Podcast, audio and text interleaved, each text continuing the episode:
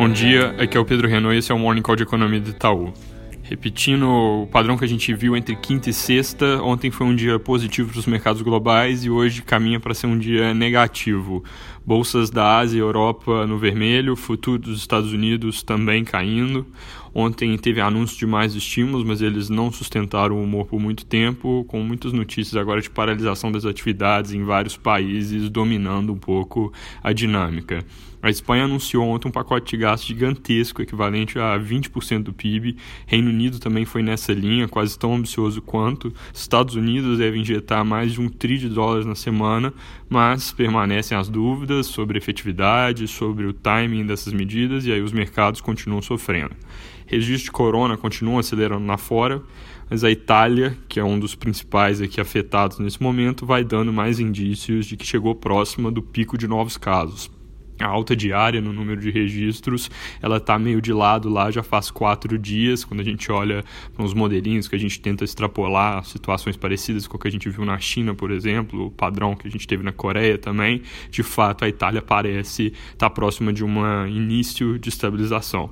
O resto da Europa ainda sobe rápido, os Estados Unidos ficando com uma curva bem inclinada também.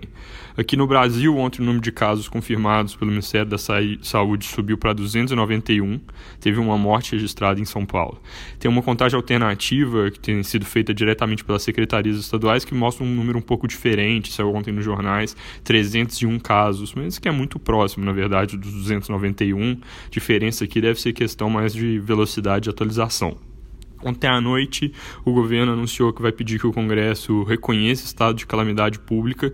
Isso é algo que permite aumentar gastos com combate à epidemia e descumprir as metas fiscais para o ano. Elas já iam ter que mudar por causa das medidas anunciadas até ontem e aí por causa e também por causa da queda de arrecadação que vai acontecer com a atividade mais fraca.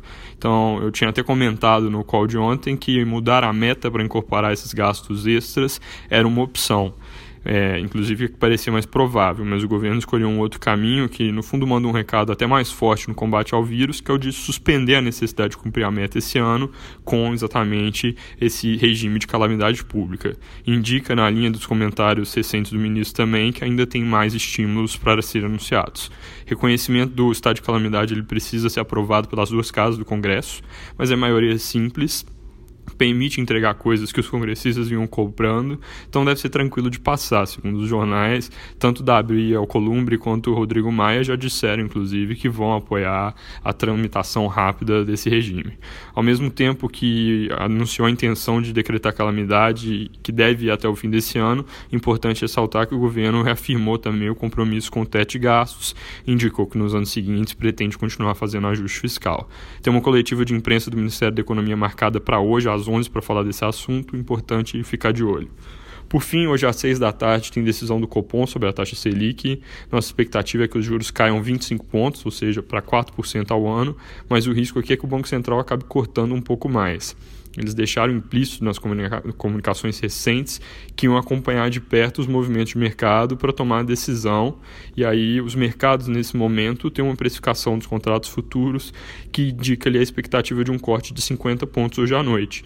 Então, acompanhando esse movimento de mercado, pode ser que o Banco Central opte por ser um pouco menos cauteloso no ritmo, faça 50 de uma vez, para não causar muita surpresa e evitar mais volatilidade. É isso por hoje, um bom dia.